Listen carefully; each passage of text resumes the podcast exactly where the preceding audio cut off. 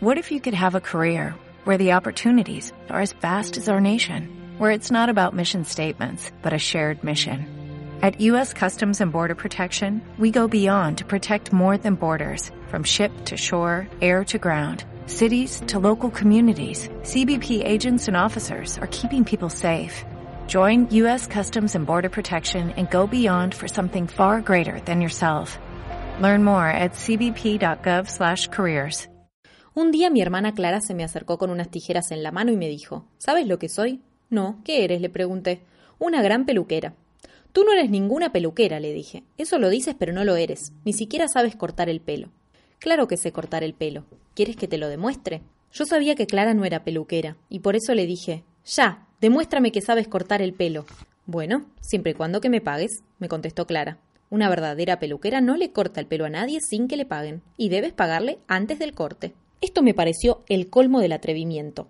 Nunca he oído que haya que pagarle por adelantado al peluquero, siempre se paga después. Cuando papá va al peluquero paga al final. Lo sé porque lo he visto, le dije. Sí, en verdad es así.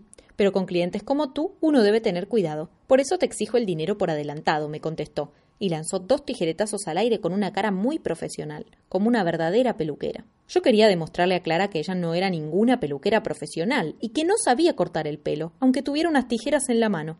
De acuerdo, le dije, aquí tienes estas monedas. Eso es muy poco, me contestó. Te doy dos más, un chicle y cuatro botones. ¿Me dejas ver los botones primero? me preguntó. Entonces le mostré los botones y ella dijo, de acuerdo.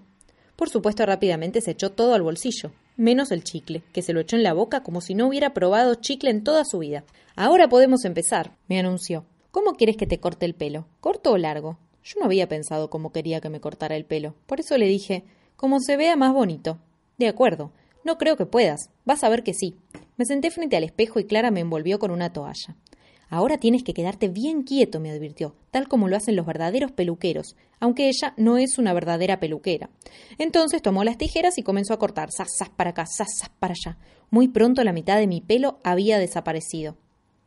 Para, grité espantado. ¿Por qué? Apenas estoy empezando. Para, tú no eres una verdadera peluquera, imploré. Claro que sí. Se ve que no sabes cortar el pelo, dije lloriqueando. ¿Y entonces? ¿Qué es lo que estoy haciendo? dijo indignada. Esta es la mejor demostración de que corto muy bien el pelo, añadió tomando un montón de pelo del suelo. ¿Acaso no es esto pelo cortado? ¿Lo corté o no lo corté? Sí, contesté. Entonces, ¿puedo o no puedo cortar el pelo? Sí, Clara, pero por favor no me lo sigas cortando, le pedí, pues me horrorizaba ver la cantidad de pelo que había en el suelo.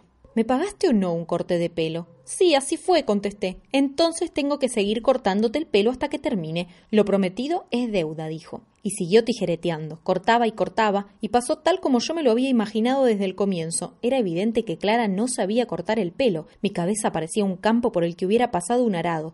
Ya no valía la pena protestar. Corta, le grité. Sigue cortando. ¿No te das cuenta de que no tienes la menor idea de cortar el pelo? Cuando ya no me quedaba pelo, Clara dio por terminado su trabajo. Ya, terminé, dijo satisfecha. Pero a mí no me gusta nada, le dije. ¿Crees que hacer esto es saber cortar el pelo? ¿Te parece que quedé bien? Claro que sí, estás precioso. Por el precio que pagaste, has quedado súper bien.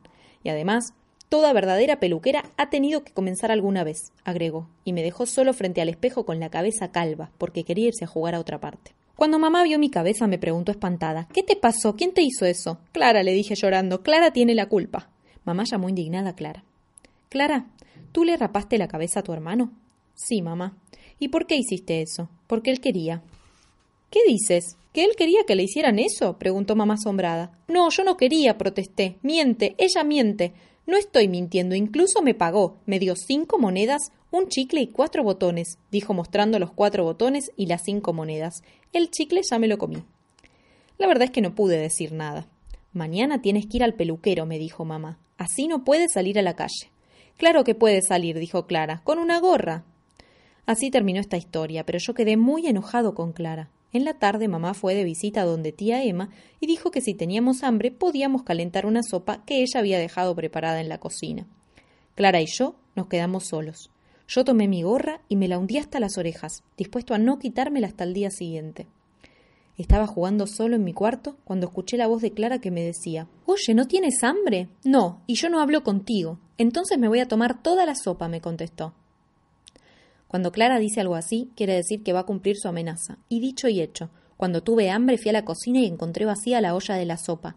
Le voy a decir a mamá que te tomaste toda la sopa. Ahora estoy muerto de hambre y no hay nada que comer, le dije abriendo la boca todo lo que pude para mostrarle el tamaño del hambre que tenía. Me das lástima, me dijo. ¿Sabes qué? Yo misma voy a hacerte una sopa. No, porque tú no sabes hacer sopa. Claro que sé, gritó. Yo sé hacer sopa. Tú no eres cocinera, no sabes cocinar. Yo cocino muy bien, y lo vas a ver ahora mismo.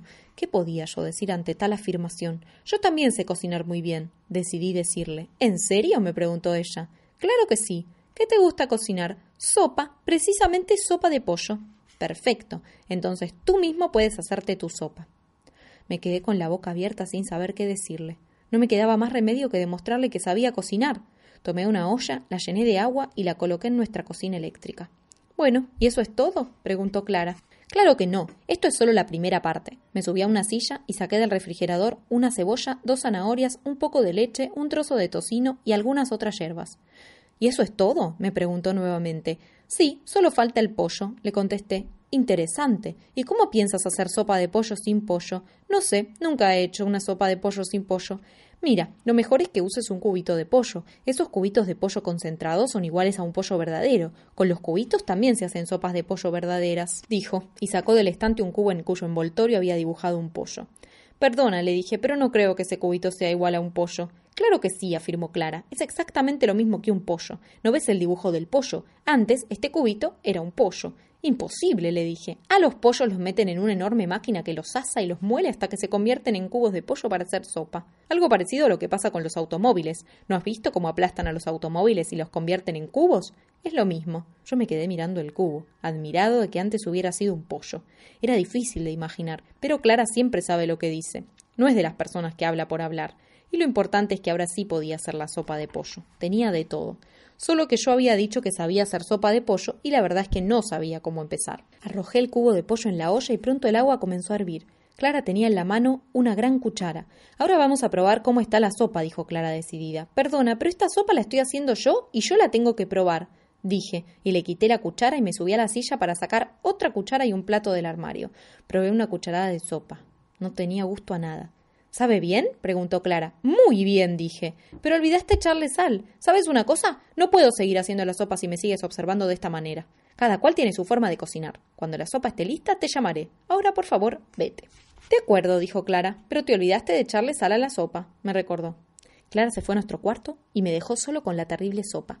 Yo no sabía qué más hacer. Decidí echarle una cucharada de sal, pero la sopa se puso muy salada.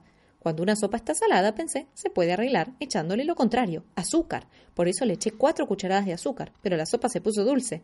Cuando una sopa está dulce, pensé, se puede arreglar con un poco de vinagre. Así que le puse vinagre, pero la sopa se puso agria y tuve que volver a ponerle un poco de azúcar y algo de leche, y también pimienta para equilibrar, y un pepino. La sopa tenía cada vez peor gusto. Clara venía cada cinco minutos a la cocina para preguntarme si la sopa estaba lista. Esto es terrible, pensaba yo. Si Clara llega a probar la sopa, le va a decir a todo el mundo que yo no sé cocinar.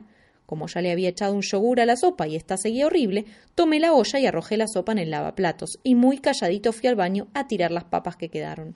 ¿Está lista la sopa? gritó Clara desde nuestro cuarto. Claro, contesté. Ya la hice, pero me la tomé toda. Estaba tan rica, agregué, y le mostré la olla vacía.